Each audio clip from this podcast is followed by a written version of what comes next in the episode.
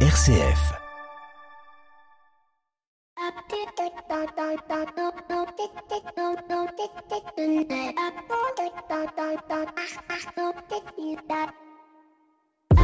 Bonjour à toutes et à tous. Alors que la loi sur l'immigration est au Sénat et fait couler beaucoup d'encre, à tel point d'ailleurs que nous allons nous-mêmes évoquer cette question dans le dossier de cette semaine. Une autre info a fait la une des médias cette semaine, l'attribution du prix Nobel de physique à deux immigrés français. Bon, je vous entends déjà me dire, ils ne sont pas immigrés, ils sont français, ils exercent leur activité professionnelle à l'étranger depuis longtemps. Vous avez raison et vous avez tort, parce que si on suit la définition du Larousse ou du Petit Robert, ben un immigré c'est celui qui va travailler ailleurs parce que en France ou dans son pays euh, d'origine, il ne trouve pas de travail ou on lui propose de travailler ailleurs. Alors, ils sont bien français, mais immigrés dans un autre pays parce que la France n'a pas su, pour différentes raisons, retenir ces deux cerveaux parce que la situation de la recherche en France, elle est parfois un peu compliquée, particulièrement la recherche scientifique, bien que de haut niveau, euh, la France laisse à l'abandon euh, ses moyens techniques, financiers et souvent d'ailleurs les chercheurs passent plus de temps à chercher de l'argent euh, qu'à chercher. Alors, quand on se sent abandonné, ben, on, on bouge vers un endroit plus prometteur, mais est-ce que cela veut dire euh, en même temps que l'herbe est plus verte de l'autre côté Ça, ça reste à voir. Alors oui, ce ne sont pas des immigrés au sens de ce que nous pouvons entendre, en tout cas de ce que les a priori euh, nous, font entendre, car pour nous, un immigré euh, laisse tout derrière lui, arrive dans un état de grande précarité.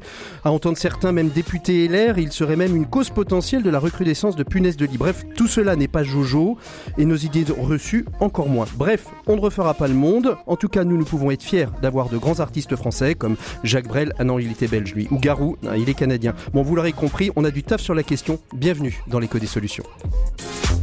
L'écho des solutions.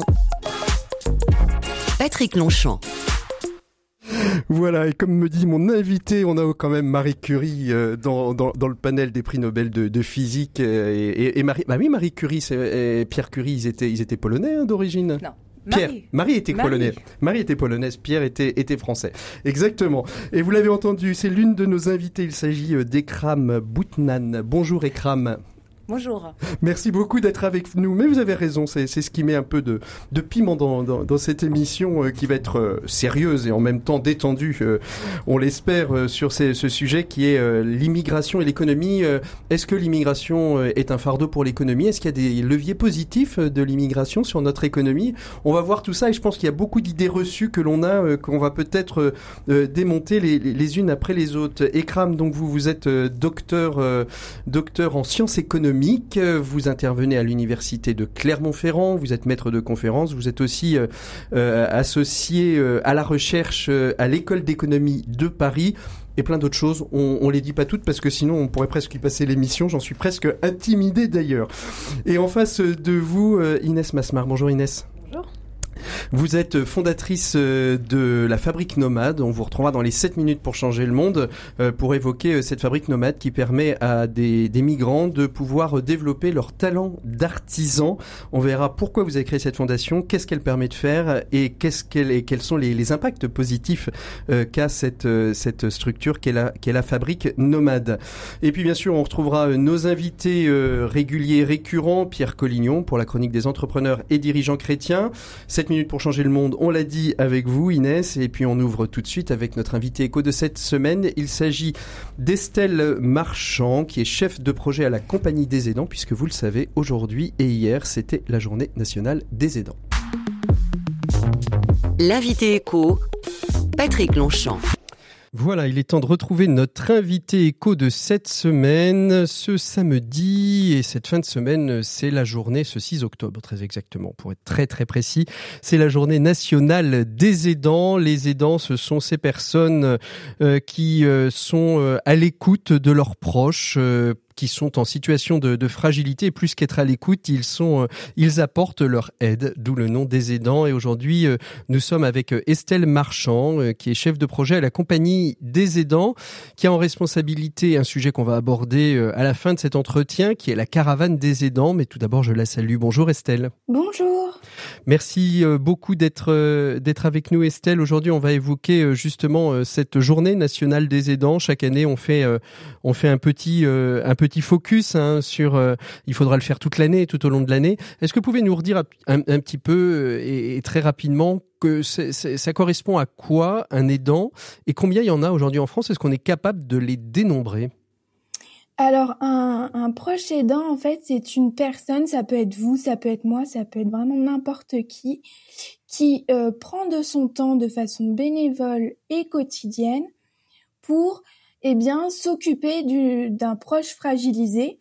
Donc, très concrètement, ça va être faire des démarches administratives, l'aider à faire les courses, emmener la personne à ses rendez-vous médicaux, euh, euh, le soutenir aussi moralement. C'est plein de petites choses en fait que l'on fait euh, pour accompagner un proche qui va être fragilisé alors par le grand âge, le handicap, les accidents de la vie, mais aussi la maladie. Je pense notamment aux maladies chroniques comme le cancer, le diabète, etc. Mmh. Euh, donc voilà, on peut tous l'être euh, à un moment donné dans notre vie. Et, et, et, est-ce que très souvent on l'est sans savoir qu'on l'est? Parce que euh, en fait, il y a une forme chez, chez, chez nous, euh, les êtres humains, chez les animaux aussi certainement, euh, mais euh, il y a une forme naturelle d'empathie à aller aider son prochain, à aller aider sa mère, à aider son frère, sa mère qui vieillit, on va lui faire des courses, et, finalement petit à petit on met le pas dans cette notion d'aidance sans vraiment s'en apercevoir, un peu comme Monsieur Jourdain qui faisait de la prose sans le savoir. Complètement. En fait, c'est l'une des, grandes euh, difficultés en fait des proches aidants, c'est qu'en fait, on, est aidant sans le savoir. On aide son proche parce qu'il en a besoin, parce qu'on l'aime, mais on ne se dit pas je suis aidant de mon proche. Et je tiens à préciser aussi, la grande majorité des aidants et des aidantes sont un membre de la famille.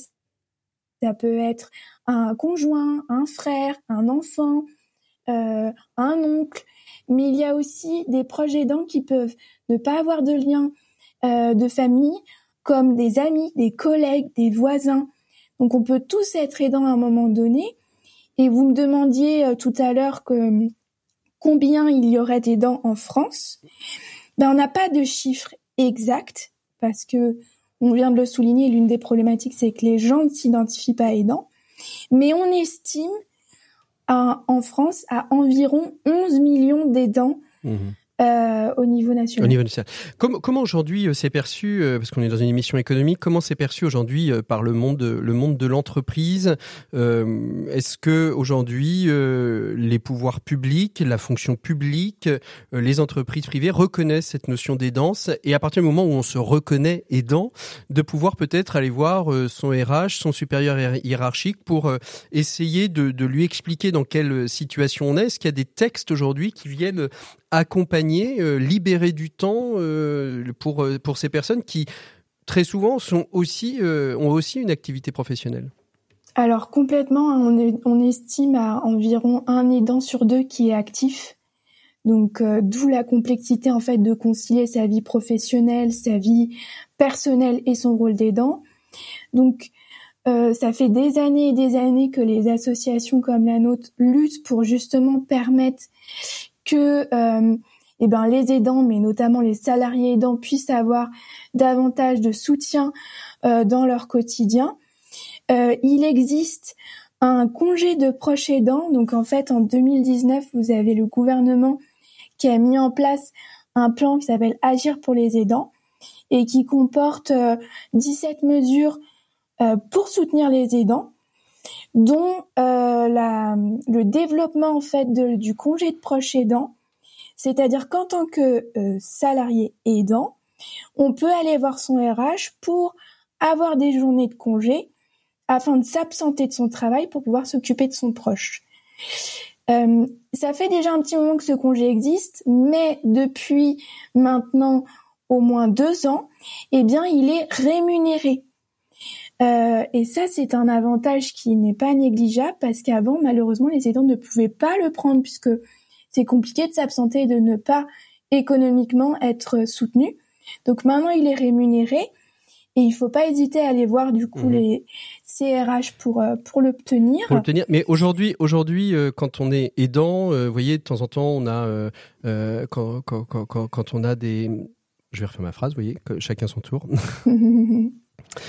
parce que je, comprends bien la nécessité euh, d'un, enfin la possibilité de pouvoir prendre un congé d'aidant, mais je veux par exemple une adaptation des horaires, parce qu'aujourd'hui il y a des textes de, des textes de loi euh, qui vont permettre, comme, comme, aujourd'hui certaines entreprises euh, permettent à des, à des femmes sur le, la, sur le congé menstruel de pouvoir prendre des temps euh, parce que euh, elles sont pas bien, parce qu'elles sont malades. Est-ce qu'on peut faire aujourd'hui la même chose? Est-ce qu'on peut dire par exemple, moi j'ai besoin de tous mes mercredis après-midi et ça, ça rentre dans le dans le dans un corpus? Il y aurait pas une bourse, une sorte de compte épargne temps aidant? Ça existe ou pas ça?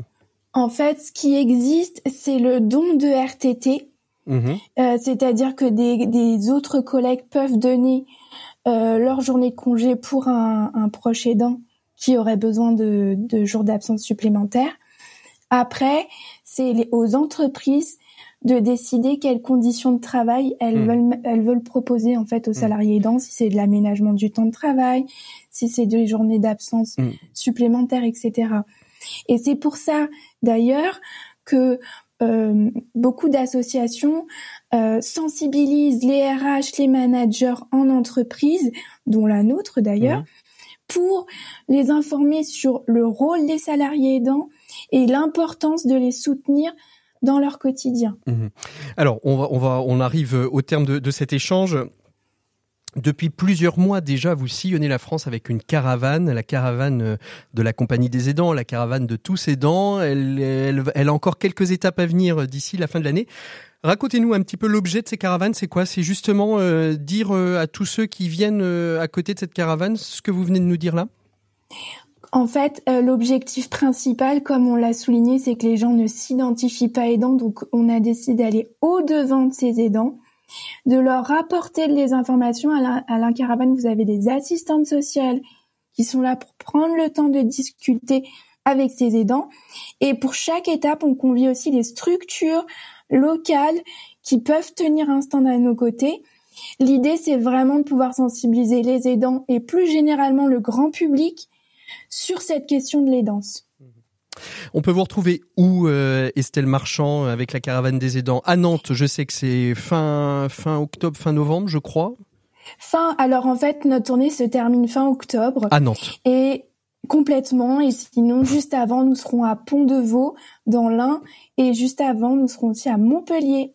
Eh bien, on, sera présent. En tout cas, moi, j'essaierai d'être présent sur euh, sur l'étape nantaise, puisque les auditeurs le savent bien. Je suis très chauvin de ma ville de Nantes, dans laquelle je vis au quotidien.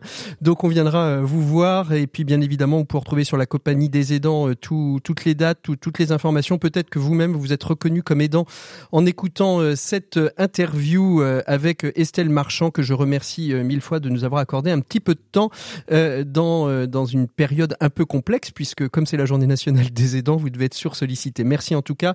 Nous, on continue tout de suite euh, avec euh, Pierre Collignon pour la chronique des entrepreneurs et dirigeants chrétiens. Pour une économie du bien commun, la chronique des entrepreneurs et dirigeants chrétiens, Pierre Collignon. Voilà, bonjour Pierre. Bonjour Patrick. Alors cette semaine, vous voulez nous parler de bienveillance. Le concept est à la mode hein, aujourd'hui, au point qu'on ne parle plus que d'entreprise bienveillante, de management bienveillant, d'ambiance bienveillante.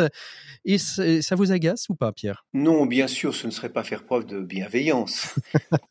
plus sérieusement, je, me méfie toujours de ces espèces de modes managériales où tout d'un coup un mot revient sous forme d'incantation qu'il faut répéter sans cesse avec l'espoir qu'il se réalise. Mais développer la bienveillance dans l'entreprise, c'est plutôt une bonne chose, non? Oui, à la condition qu'on s'entende sur la signification du mot. Être bienveillant, c'est vouloir le bien de quelqu'un, ce qui suppose, je le crois en tout cas, un niveau d'exigence, car on ne peut pas vouloir le bien de quelqu'un sans lui dire la vérité. Et la vérité est bien souvent très dure à dire pour le manager et très dure à entendre pour le manager on est loin d'un concept gentillet où, vous savez, tout le monde il est beau, tout le monde il est gentil. Alors vous pensez que, le concept a été dénaturé de son sens premier? Oh non, mais je pense que la tentation involontaire souvent est de le dénaturer. La bienveillance, ce n'est pas encore une fois tolérer que chacun fasse ce qu'il veut quand il le veut. C'est aussi faire progresser le collaborateur en lui confiant des tâches qu'il ne serait pas naturellement enclin à faire. La bienveillance, ce n'est pas complimenter et remercier en s'abstenant de dire ce qui ne va pas. La bienveillance, bien la bienveillance, ce n'est pas être gentil tout le temps pour ne frustrer aucun ego. ceci, étant dit, ceci étant dit, la bienveillance est un, est un bon commencement. On sort de l'indifférence ou de cette terrible neutralité relationnelle qui n'exprime rien, qui reste indéchiffrable et entretient la suspicion. La bienveillance est le premier pas vers une confiance mutuelle qui est un complément indispensable du, du bon sens de l'organisation. Alors que penser de la bientraitance? Bah, Simplement, quel est le nouveau concept qui commence à se répandre dans les entreprises et qui engage par des actes celui qui veut la pratiquer? C'est bien, car comme la bienveillance, elle nous conduit à respecter les personnes avec lesquelles on travaille, mais, mais elle nous encourage aussi à relire un livre du psychothérapeute Thomas d'Assembourg au titre évocateur Cessez d'être gentil, soyez vrai. Tout un, Tout un programme tout un programme, absolument, Pierre. J'étais en train de le dire en même temps que vous le que vous le disiez. Tout un programme. Soyez, cessez d'être gentil, soyez vrai. Euh, Thomas d'Azembourg que vous pouvez euh, retrouver. Est très présent aussi sur sur les réseaux sociaux. Euh, Thomas d'Azembourg. Merci beaucoup, Pierre. On se retrouve on se retrouve la semaine prochaine. D'ici là, portez-vous bien. Nous, on fait une pause musicale dans l'écho des solutions avant de retrouver notre invité du dossier de l'écho des solutions. Il s'agit d'Ekram Boutnam, qui est économiste et économiste spécialisée dans le rapport entre immigration et économie. On la retrouve tout de suite après cette pause musicale dans l'écho des solutions.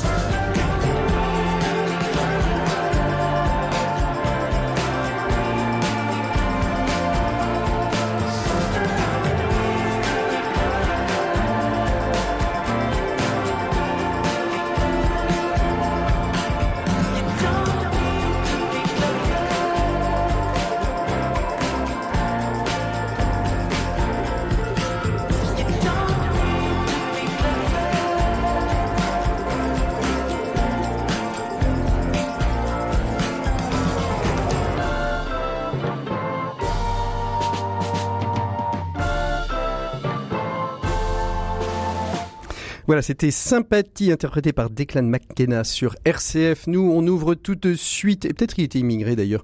Nous, on ouvre tout de suite, euh, nous ouvre tout de suite notre dossier de l'écho des solutions. On parle d'immigration et d'économie avec notre invité Ekran Boutnan. L'écho des solutions, RCF. Voilà, bonjour ou plutôt rebonjour Ekran. Bonjour. Rapprochez-vous bien du micro, qu'on puisse bien vous entendre. On va parler d'immigration et d'économie. Alors je rappelle euh, qu'en face de vous, il y a aussi Inès Masmar de la fabrique Nomade. Inès, vous intervenez quand vous voulez. Vous me faites un petit signe pour me dire, moi j'aimerais bien compléter parce que finalement, euh, Ecran a le, euh, le, la partie recherche académique, mais aussi de terrain, hein, parce que vous, vous faites aussi de, de, de, de, la recherche empirique. Donc aussi, vous vous intéressez à ce qui se passe vraiment sur le terrain pour étayer vos travaux de recherche. Et puis, ben, vous, Inès, avec avec la fabrique nomade. Vous vivez ça au quotidien, c'est ça? Tout à fait. Écran, on, va parler donc d'immigration et d'économie. J'ai envie de, de, vous poser la question, même si quelque part j'ai peut-être déjà un bout de réponse. Pourquoi vous êtes intéressé à ce sujet de l'immigration et de l'économie? Alors c'est une très longue histoire. J'ai essayé de faire ça très court. Alors initialement, je m'étais pas intéressée à l'immigration en fait. Je, ce qui m'avait intéressé euh, dans mes dans mes études, c'est euh, la macroéconomie. Mhm. Ça veut dire d'avoir effectivement des outils euh, techniques, donc théoriques et aussi empiriques, mhm. pour comprendre comment fonctionne le monde. Donc c'est une grande phrase de dire comprendre comment fonctionne le monde. Mais j'aimais bien cette idée d'avoir effectivement quelques outils qui permettent la réflexion. Mhm. Et euh, je m'étais intéressée initialement plutôt aux questions. Donc la population m'a toujours intéressée. Mhm. La question du vieillissement de la population mhm. en Europe et la question des financements des systèmes de protection sociale et en particulier le système de retraite. Et en travaillant sur le financement du système de retraite, j'ai, euh, dans le cadre de mes recherches euh, dans le cadre d'un DEA. Je suis la génération DEA. Vous êtes encore de la génération DEA. pour les pour les jeunes qui n'ont pas connu, cette époque, c'est ce qu'on appelle aujourd'hui un master 2, mais à l'époque on appelait ça un, DEA, e un diplôme d'études approfondies. Moi j'étais toujours émerveillé des gens qui arrivaient jusqu'au DEA hein, parce que c'était c'était quasiment euh, l'antichambre de la thèse, ce qui est le cas d'ailleurs, non? Voilà.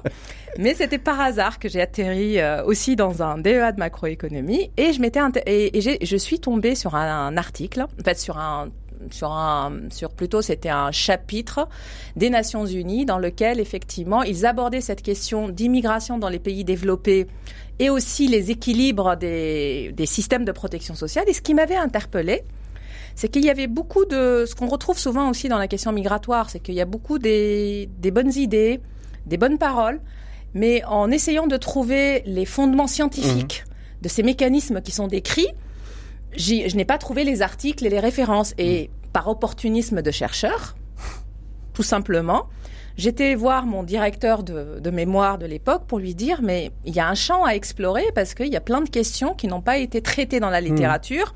Est-ce que je peux sans changer de direction et travailler sur l'impact euh, macroéconomique mm. des, euh, des migrations, donc l'impact sur la croissance économique, sur le système de protection sociale? Et c'est vrai que j'ai commencé à aborder la question, comme vous l'avez dit, d'une manière un peu théorique. Donc mmh. pas en utilisant nécessairement les outils, c'est appliqué, mais théorique.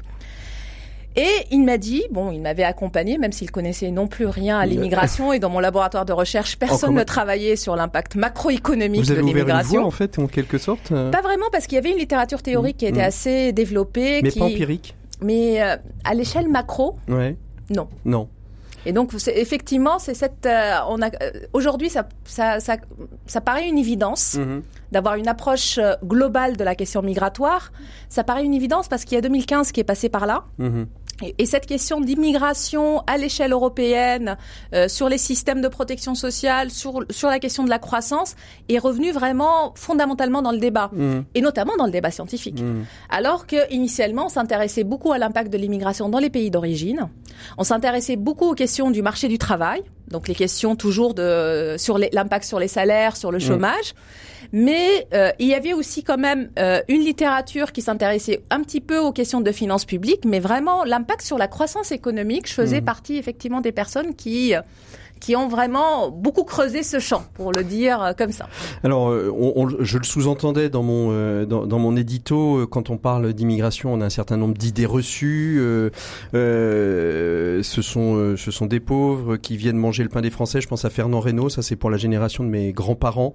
Vous savez, hein, cet étranger, on veut pas d'étrangers, on veut pas d'étrangers, l'étranger s'en va, puis il y a plus de pain parce que c'était le boulanger. cette question d'économique, on a on a beaucoup d'idées reçues sur l'impact négatif de cette économique. Dans quoi s'enracine cette peur euh, que qu'on a? Et on entend tous les politiques, je vais pas dire d'extrême droite, mais enfin tous les politiques euh, qui sont contre euh, des politiques d'immigration utiliser quasiment les mêmes arguments. Et ce qui est un peu paradoxal, c'est que c'est des arguments qu'on retrouve effectivement euh, dans l'histoire de l'immigration en France. Ce n'est pas récent, c'est que ils sont très présents aujourd'hui, mais euh, si vous regardez les travaux des historiens, euh, des socio-historiens de l'immigration, on retrouve ces discours-là, en fait, ce lien toujours négatif entre l'immigration et l'économie, qui apparaît dans généralement dans un dans une instrumentalisation mmh. politique. Mmh. Euh, moi, j'explique cette idée reçue de deux manières. L'économie est compliquée. Je pense que ça n'échappe à tout le monde, à personne, que c'est des questions quand même qui sont assez complexes et donc c'est ça, ça ne va pas de soi de comprendre les mécanismes économiques. Et l'immigration est aussi un sujet mmh. assez complexe mmh. lorsqu'on le prend dans son ensemble. La, la, le premier, le, le, la première raison on va dire, peut-être objective euh, de, cette, de cette idée reçue que l'immigration est une charge pour l'économie, c'est que euh, dans l'imaginaire collectif, l'économie, c'est une sorte de gâteau à taille fixe. Mmh. Et donc, lorsque vous avez une personne qui arrive dans cette économie, surtout si elle vient d'un pays plus pauvre, donc a priori, elle va être dotée d'un capital moyen plus faible, le fait qu'elle arrive dans ce pays, puisque tout est figé dans l'économie, vous avez une bouche supplémentaire à nourrir et donc vous considérez que vous allez partager avec. Et on oublie dans ce dans cette dans cet imaginaire que euh, la population c'est une composante de l'économie que la taille de l'économie s'adapte à la taille de la de, la population et donc à l'échelle macroéconomique lorsqu'on prend la taille du gâteau qui est le PIB c'est un peu mécanique au, fur du temps que plus on a des personnes, surtout en âge de travailler, qui vont mmh. intégrer à un moment donné la force de travail du pays, plus la taille du gâteau va augmenter. Donc la question de recherche qui se pose, c'est est-ce que le niveau de vie moyen, ça veut dire le gâteau par tête, c'est ça, il va augmenter ou il va baisser? Il va baisser. Et, c'était ça mon thème de recherche sur la croissance. Et alors on veut savoir, il va monter ou il va baisser euh, Alors c'est, le, le, sujet n'est pas très évident, c'est que euh, à terme, donc, le temps que l'économie, ce qu'on appelle à terme dans l'économie, c'est le temps que l'économie s'ajuste. Donc, a priori, au bout d'un certain nombre d'années, on sait que ça va s'ajuster et que a priori, ça serait neutre. Parce que ça, c'est une question. Est-ce que s'il y a un temps long, il y a, euh, alors c'est compliqué. Parce que la question que je vais vous poser est complexe. C'est euh, euh, un, un migrant arrive, combien de temps il lui faut pour être assimilé par l'économie? C'est-à-dire que entre les aides qu'il va percevoir, parce que bah, justement, il arrive forcément, pas forcément, pas toujours, mais dans un état de, de, de pour beaucoup, en tout cas ceux qui sont sur le devant de la scène médiatique, dans un état de précarité, etc. Combien de temps il faut pour pouvoir l'absorber dans l'économie? Alors, euh, la, spécificité de ma recherche, puisque je regarde les données plutôt agrégées, ouais. Donc je peux pas vous dire pour chaque personne quel est le temps d'intégration. Ça, c'est des sujets d'enquête et probablement Inès qui est en contact direct avec des personnes a plus d'expérience euh, du sujet. Par contre, nous, ce qu'on a regardé, donc là, si on prend la, il faut, il faut, faire attention parce que l'immigration, c'est à la fois la mobilité internationale, en fait, la mobilité des ressortissants européens qui ne sont pas soumis à l'obligation d'avoir un titre de séjour. C'est aussi donc la mobilité, donc l'immigration des ressortissants des pays tiers qui sont soumis à l'obligation d'avoir un titre de séjour, mais c'est l'immigration familiale, c'est l'immigration, c'est les étudiants internationaux, c'est l'immigration de travail. C'est ça en fait, parce que quand, on, quand on, les fameux euh, migrants de la scène médiatique de Lampedusa dont on, on parle dans les, c'est qu'une toute petite portion euh, de, du pourcentage des des migrations, euh, par exemple, dans un pays comme la France? Alors la difficulté avec les personnes qui arrivent d'une manière irrégulière dans l'espace européen, c'est qu'on ne sait pas combien vont arriver d'une manière irrégulière en France. Et malheureusement, lorsque c'est une, en fait, les personnes arrivent d'une manière irrégulière, ça veut dire qu'ils échappent à l'outil statistique qui nous permet de les quantifier avec précision. Donc le seul, la seule proxy qu'on a de l'immigration irrégulière qui est plutôt la borne inférieure de l'immigration irrégulière, c'est le c'est la population des personnes hmm. qui ont qui sont euh, qui sont bénéficiaires de l'aide médicale d'État. Et ça, c'est on sait très bien que tout le monde ne la demande pas mais euh, mais on a une idée, on va dire, sur la population en situation irrégulière. Mm. Et là, on est autour de 400 000. Euh, à mettre en perspective avec les euh, les euh, les les 7 millions d'étrangers les 7 pardon de la population de la population résidente en France des étrangers qui sont installés et donc des étrangers notamment installés d'une manière mm. régulière.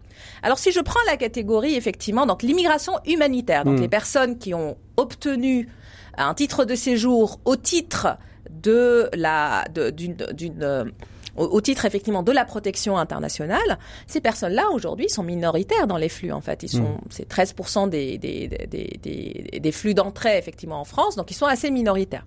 Si je prends les demandeurs d'asile, et là je réponds à votre question, on a étudié l'impact des, des demandeurs d'asile et ce qu'on a constaté effectivement que les demandeurs d'asile, comparés aux émigrés qui, a, qui sont en situation régulière, ils ont besoin d'un temps plus long. Mm-hmm d'intégration.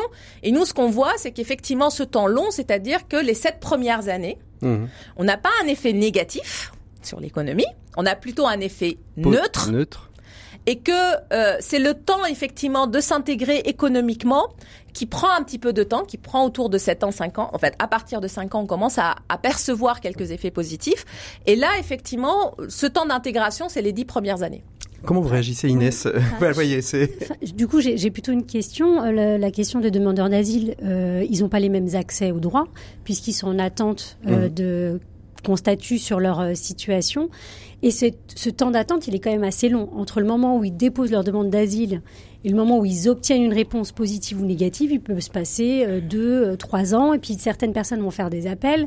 Donc ça va encore durer un an ou deux ans. Ils sont déjà quatre ans sur le territoire.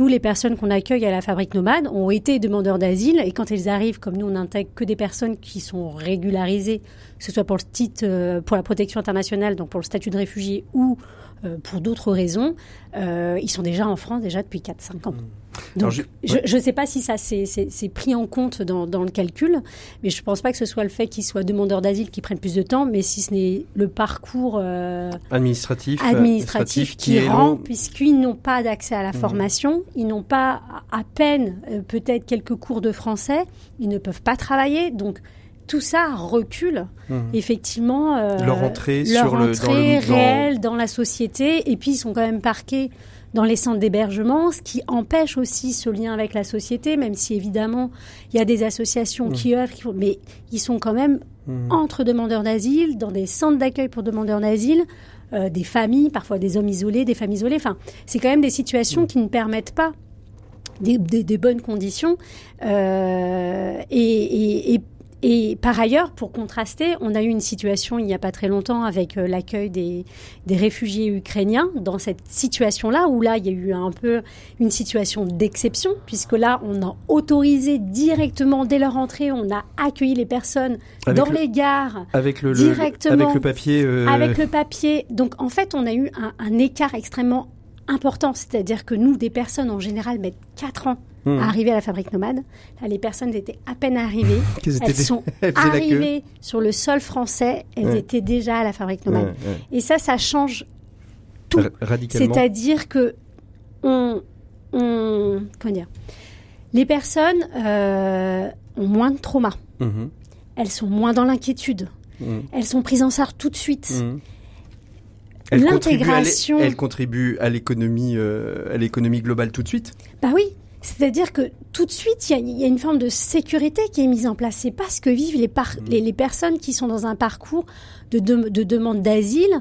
Même si on essaye de les accélérer, il faut imaginer, et on a accueilli des personnes demandeurs d'asile dans les tout premiers euh, programmes, elles sont dans une inquiétude permanente. Mmh. Mmh. Qu'est-ce que c'est que Qu'est-ce que ça va être demain pour moi? À quel moment je vais avoir la réponse? Qu'est-ce qu'on va me dire? Elles sont dans une inquiétude et ça, c'est euh, ça conditionne évidemment sa capacité, la capacité à la personne de pouvoir se projeter dans la société, de pouvoir construire un avenir, de pouvoir euh, faire sa place. Donc j'imagine que ce temps long, il est lié évidemment à ça. Alors justement, euh, ce, que, ce que vous dites euh, sur l'accueil des, des migrants ukrainiens me fait rebondir sur un une des propositions de la loi immigration qui est, euh, qui est au Sénat en ce moment sur justement cette régularisation euh, des sans-papiers euh, dans le cas d'acceptation de métiers en tension, ce, ce, rapport. Finalement, alors est-ce que est-ce qu'il faut voir ça de la même manière que cet accueil des Ukrainiens, c'est-à-dire permettre ah, Non, c'est différent. non, c'est très différent parce que je pense qu'il y, y, y, a deux sujets oui. et, et à mon sens, il faut pas les mélanger. C'est que l'accueil des personnes qui fuient les persécutions, qui sont qui ont subi des conflits c'est euh, est déterminé par d'autres motivations que la, la politique d'immigration, notamment l'immigration de travail liée à nos besoins économiques. Cela ne veut pas dire que les, euh, les personnes qui vont être déplacées par ces conflits-là ne sont pas par, les, par la suite des acteurs majeurs de notre société. Ils vont contribuer à l'économie mmh. comme, comme, comme, comme, tout et chacun. Oui. Mais il faut faire très attention en matière de, de droit et de politique, de ne pas avoir une motivation euh, pour motiver l'accueil des demandeurs d'asile avec la question économique. C'est ça mmh. mon point. Rapidement, je suis tout à fait d'accord effectivement avec, avec, le constat, c'est que nous ce qu'on regarde sur les calculs, on a pris 30 ans de données et on, on regarde les personnes au moment où la demande, la première demande d'asile est enregistrée à l'OFPRA.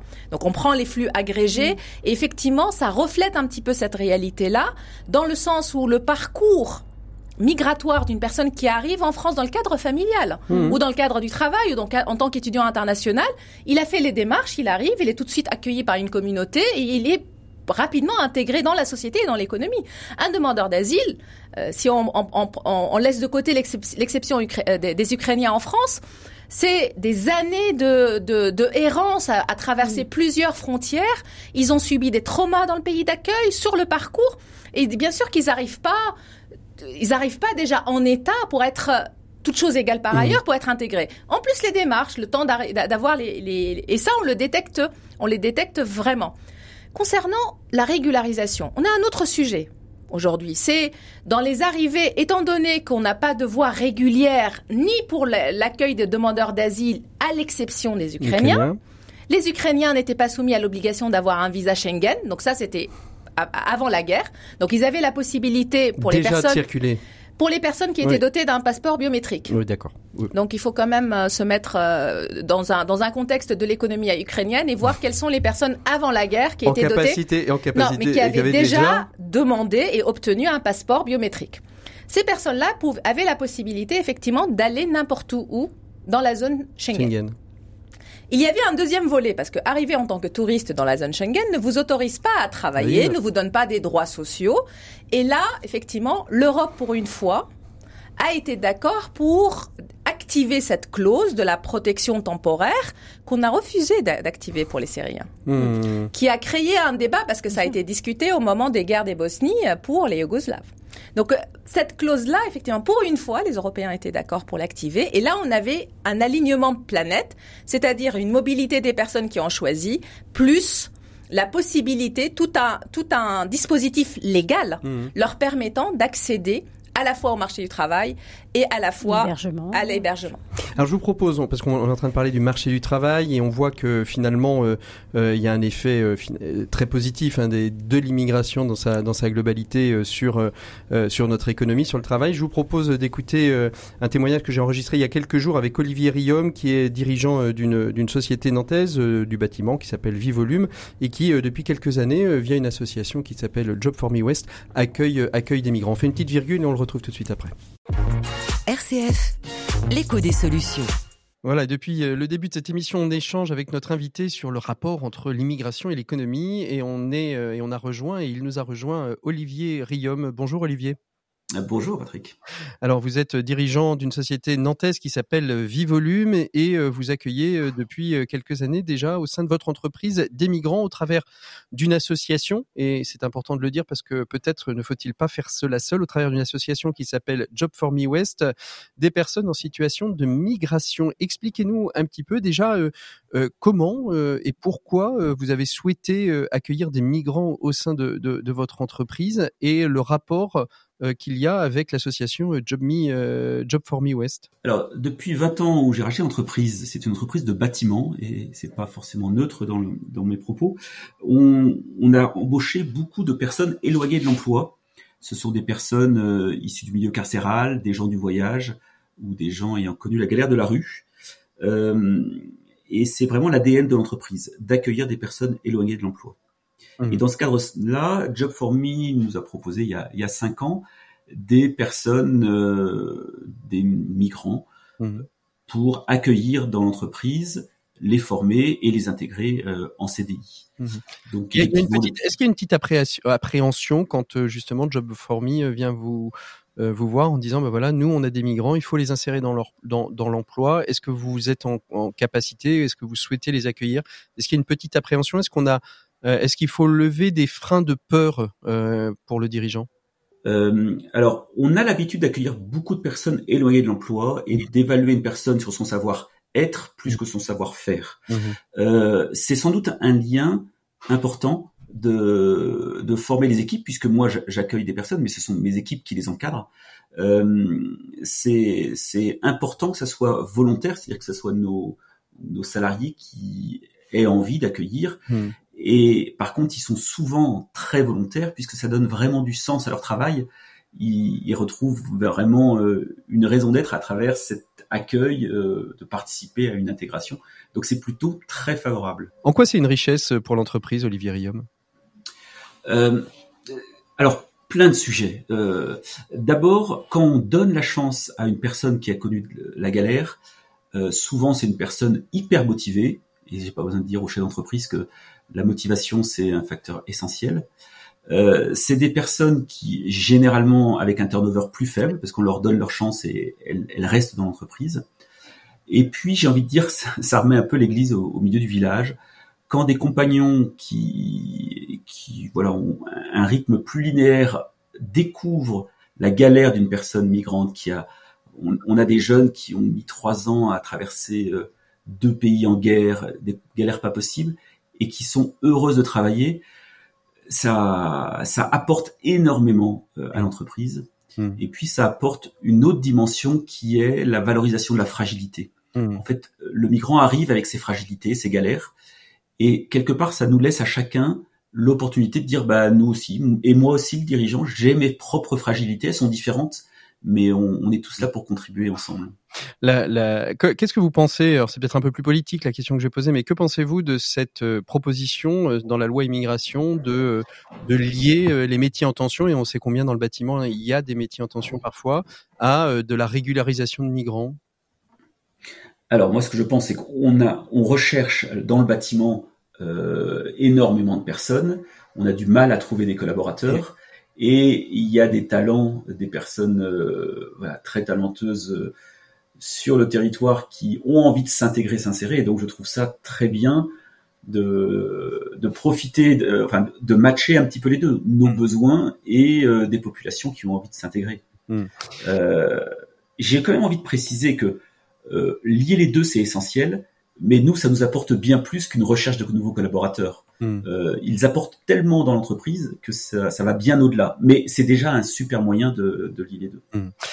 Vous êtes passé par une association qui s'appelle Job for Me West. Euh, vous y seriez allé seul? Et sinon, est-ce que vous pensez qu'on peut y aller seul? Alors, on a la chance sur le territoire euh, à Nantes d'avoir cette association qui est pour tous les publics éloignés de l'emploi important, puisque le, le chef d'entreprise fait son boulot d'accueillir, de former un jeune, euh, même si un, un, migrant pose parfois moins de problèmes qu'une personne du milieu carcéral ou une personne de la rue. Mais dans tous ces cas-là, c'est des personnes qui ont besoin de se sociabiliser, et je pense pas que ça soit au chef d'entreprise de le faire. Chacun a un peu son boulot. Nous, on est là pour lui imposer un cadre, et c'est vraiment important de s'appuyer sur une association qui accompagne socialement parce que sinon euh, le, le, migrant ou, le jeune aura du mal à s'insérer. Mmh. C'est quoi un petit peu le, le parcours du migrant une fois qu'il est rentré chez Vivolume Il y reste, il repart pour d'autres aventures? Alors nous, on fait ça pour qu'il reste et voilà, c'est la finalité, c'est de l'embaucher en CDI, mais c'est pas. Alors pardon, on souhaite qu'il reste parce qu'on a de la place. Mmh. La finalité, c'est bien d'accueillir une personne qui est éloignée de l'emploi. Mmh. Euh, et de temps en temps, on a des, des personnes qu'on a formées un an et qui font le choix de, de quitter l'entreprise pour s'installer à leur compte. Et moi, j'explique à mes collaborateurs qu'on a fait le job, c'est-à-dire qu'on a permis à une personne de s'insérer et ensuite de s'installer en artisan, et c'est super. Mmh. Mais c'est vrai que nous, quand on reçoit un jeune et qu'on le forme, l'objectif, c'est bien de le garder en CDI, oui. C'est ça, et parce qu'il y a des besoins. Merci beaucoup, Olivier Riom, d'avoir euh, pu euh, prendre quelques instants pour échanger avec nous. On fait une petite virgule et on retrouve tout de suite notre invité euh, pour la suite de cet échange. merci beaucoup, Olivier. À très bientôt. Au revoir. Merci, Patrick. L'écho des solutions. Patrick Longchamp.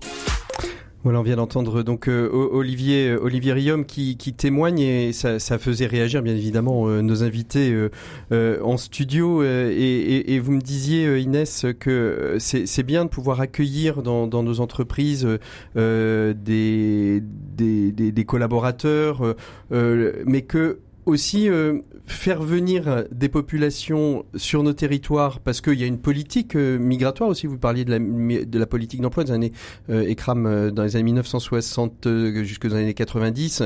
On avait une politique offensive, c'est-à-dire on faisait venir de la main d'œuvre parce qu'on en avait besoin.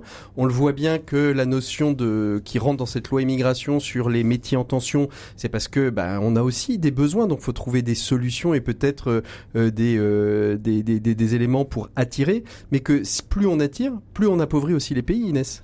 Bah oui, en fait, en tout cas, c'est un, point qui n'est euh, jamais euh, évoqué c'est euh, qu'est-ce qui se passe pour les pays qui effectivement euh, la France allait chercher des talents dont elle a besoin, euh, des talents qu'elle va choisir. Hein. Il y a eu tout un mm. tout un discours aussi là-dessus. on va aller chercher les personnes dont on a besoin, les cerveaux dont on a besoin pour la France, mais on pose rarement la question de ce qui se passe pour ces pays qui perdent ces médecins, ces informaticiens, ces ingénieurs qui ont été formés dans le pays d'accueil. Et, et, je voulais effectivement voilà dire mais il y a aussi un pendant à ça. Et, choisir les personnes selon les métiers en tension, c'est déjà hyper délicat. C'est ce qu'on avait fait. Euh, bah, mes parents sont arrivés comme ça. Euh, en France, on avait besoin de main-d'œuvre dans le bâtiment, etc., dans, euh, pour l'industrie automobile. Et puis après, qu'est-ce qu'on fait de ces personnes-là? Et c'est hmm. vraiment un sujet qui est important dans la loi immigration. Et les personnes sont des mouchoirs qu'on utilise et qu'on jette quand on en a plus besoin, qu'on précarise. Et c'est un, une vraie question. Et moi qui travaille sur la question de l'artisanat, on n'est pas sur un métier en tension. Mmh. Mais la question est de savoir qu'est-ce qu'on, euh, quelle, euh, quelle vision on a de société et, qu'est-ce qu'on a envie que ces personnes, enfin, quelle est la, leur place? Est-ce qu'elles sont là pour euh, une main d'œuvre, une force de travail et point? Mmh. Ou est-ce qu'on veut euh, qu'ils deviennent euh, des acteurs de la société à part entière Et voilà, mon, en tout cas, moi, mon sujet, c'est plutôt celui-là. Ekram, quand, euh, quand on parle de, d'économie, d'immigration, on va, allez, j'ai envie de dire, direct sur la question de, de l'emploi, peut-être parce que c'est le plus facile, mais où est-ce que les, les immigrations peuvent aussi influer sur les autres secteurs de l'économie? Alors, l'effet sur le marché du travail est quand même, c'est un effet direct et qui nous vient un peu naturellement. Et effectivement, la France a eu des politiques d'immigration actives pour recruter des travailleurs, comme vous l'avez, comme vous l'avez cité, parce qu'effectivement, mmh. l'économie française était en expansion dans les, pour les, pendant les, les 30 glorieuses et qu'on avait besoin de la reconstruction de l'après-guerre et après pour, pour l'industrialisation du pays, on avait besoin de plus de personnes que la population française, française pouvait offrir. Le, le, changement de en fait, le changement récent, c'est que à l'époque, la, la politique était moins sélective. Donc on, avait effectivement et on croyait qu'on allait avoir de la main d'œuvre et pas des membres, euh, des, des, personnes qui vont être membres de notre société. C'est-à-dire on fait venir de la main d'œuvre et puis une fois qu'on n'aurait plus besoin, s'ils avaient pu rentrer chez eux, ça aurait été pas mal, c'est ça ce Voilà, parce que euh, les, les, Allemands au moins ils l'ont assumé, ça veut dire que c'était marqué clairement euh, à l'époque. pour trois ans, Non, c'est des travailleurs invités. Nous on n'a pas on n'a pas mis on n'a pas mis le terme invité dans, dans la, mais dans les autres pays c'était clairement que c'est comme si on avait des travailleurs invités et et l'exemple qui se rapproche le plus à ce, ce genre de statut peut-être un peu rêvé du, de, mm. certains partis politiques dans ce, dans ce pays, c'est ce qu'on voit euh, en Arabie Saoudite. Mm. Pour, euh, pour les travailleurs, ce qu'on voit à Abu Dhabi. On n'en est pas à confisquer les passeports, mais c'est pas loin. C'est un petit peu cela. Ça veut dire de dire qu'on va avoir des personnes qui vont venir pour effectuer une tâche particulière et qui vont repartir dans leur pays. C'est plus du tout la conception. On est dans une économie qui se développe et aujourd'hui, effectivement, on a ouvert de l'émigration de travail pour les qualifiés pour les compétences et talents, ce qu'on appelle les compétences et talents, mais on est resté assez fermé sur les travailleurs qui ont des compétences aussi, mais des compétences plus techniques, qui n'ont pas un haut niveau d'éducation et qui sont euh, et qui sont essentielles à nos économies dans le secteur de bâtiment, dans tous ces secteurs, euh, puisque là le, le de l'agroalimentaire, dans l'agroalimentaire, et c'est et, et c'est là effectivement la question de la régularisation des personnes dans les hmm. secteurs en tension on va pas régulariser des médecins. Les médecins ne sont pas en situation irrégulière. Il faut quand même remettre les choses à leur échelle. Mais il n'empêche, il n'empêche que un médecin formé dans un pays étranger qui arrive en France, enfin moi j'en ai déjà eu des témoignages, c'est compliqué pour lui d'arriver sur le marché du travail de la médecine. C'est presque, il doit presque refaire intégralement le parcours de médecine. Et là, on vient sur un sujet qui est la reconnaissance des diplômes et la et surtout sur des métiers réglementés. Hmm. La reconnaissance des diplômes sur les métiers réglementés, donc effectivement un médecin roumain qui va venir exercer en France du fait qu'il est qu'il a un diplôme européen, il a tout à fait effectivement, il n'a pas besoin de refaire le parcours. parcours. En revanche, Mais un marocain, un marocain, c'est le cas. Et, et, c'est un peu bizarre. même repasser le concours. Moi, j'ai entendu, il doit repasser le concours, faire la première année, deuxième année, puis faire euh, euh, son internat. Enfin, c'est. et malheureusement, c'est que ce que l'on propose en contrepartie, c'est ce qui était souligné par Inès, c'est que c'est des conditions de rémunération qui sont pas les mêmes, des conditions précaires. C'est-à-dire que c'est un contrat. Et effectivement, c'est cette question-là de reconnaissance de, de diplôme pour que les personnes soient mieux intégrées, surtout dans ces métiers-là qualifiés. La question se pose pour les médecins, ça se pose aussi pour pour d'autres secteurs de l'économie hautement à, haute valeur ajoutée. Et c'est des questions qui, qui ne sont pas des questions d'intégration, qui a un autre sujet qui concerne les populations un petit peu plus mmh. éloignées du marché du travail, qui était dans le reportage. Mmh. Pour répondre rapidement à votre question, c'est que ce, ce, cet effet sur le marché du travail, se conjugue avec d'autres effets parce que c'est des personnes qui sont installées dans le pays, qui vont consommer, qui vont épargner, qui vont avoir tous les comportements économiques des, autres acteurs, et donc leur présence via le marché du travail, mais pas, pas seulement, va influencer la croissance économique dans son ensemble, et et par conséquence aussi la question des finances publiques, parce qu'on on parle beaucoup de dépenses euh, d'allocations familiales qu'on verse aux mmh. émigrés, mais on oublie que chaque travailleur émigré, comme c'est ça, paye des impôts, non mais des cotisations sociales, des cotisations sociales, paye la TVA à chaque, en fait, sur sa consommation, et ils font partie des catégories. Certes, ils font partie des catégories sociales dans leur majorité qui n'est pas très bien payée mais on oublie que pour cette catégorie-là de la population, lorsqu'on regarde bien les statistiques, c'est les contributeurs les plus importants à la TVA, aux recettes de la TVA, eh eh comparativement à leurs revenus, comparé à d'autres catégories sociales. Et donc, il y a la volée dépenses, il y a les volets recettes, et c'est vrai que tout ça, on l'étudie en fait en économie de l'immigration, comme vous l'avez souligné. Et vraiment, le point, c'est que le, le, que, que l'immigration soit un fardeau économique, hmm. qu'on considère la question de la croissance, qu'on considère la question du marché du travail, qu'on considère la, la question des finances publiques, ce n'est pas le sujet pour les économistes.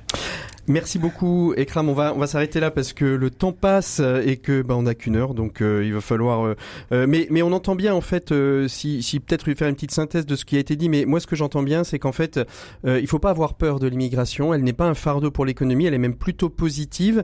Et ce que disait Inès, c'est peut-être que la, la, seule chose sur laquelle il faudrait qu'on travaille, c'est peut-être aller un petit peu plus vite pour que ces populations migrantes, qu'elles soient régulières, demandeuses d'asile ou irrégulières, puissent arriver finalement assez rapidement euh, dans l'économie réelle, dans l'économie de marché, dans l'économie, euh, euh, dans, le travail, parce que de fait, elles consomment, elles paieront des cotisations et donc bénéficieront à l'économie et on pourrait en parler pendant des heures, mais euh, on, on, a vu euh, dès le début de cette émission, euh, en faisant référence à Marie Curie, qu'il y a de grandes richesses aussi intellectuelles et économiques qui sont arrivées sur notre territoire. Donc, faut pas avoir peur de, de, cette immigration. Elle est plutôt bénéfique à l'économie. J'ai bien résumé ce qu'on a échangé. Et donc, il y a un sujet d'intégration. Donc, c'est vrai que le, le, le, le, point qui est, qui est, qui est donc, marquant. faudrait faire une loi intégration et pas une loi immigration. Non, c'est que l'immigration, elle a un impact positif sur l'économie, mais il pourrait être encore plus positif on pourrait plus profiter de cette immigration si on faisait un effort d'intégration. Eh bien justement, on va voir cet effort d'intégration avec vous, euh, Inès Masmar. On fait une petite virgule pour, juste avant de vous retrouver dans nos 7 minutes pour changer le monde.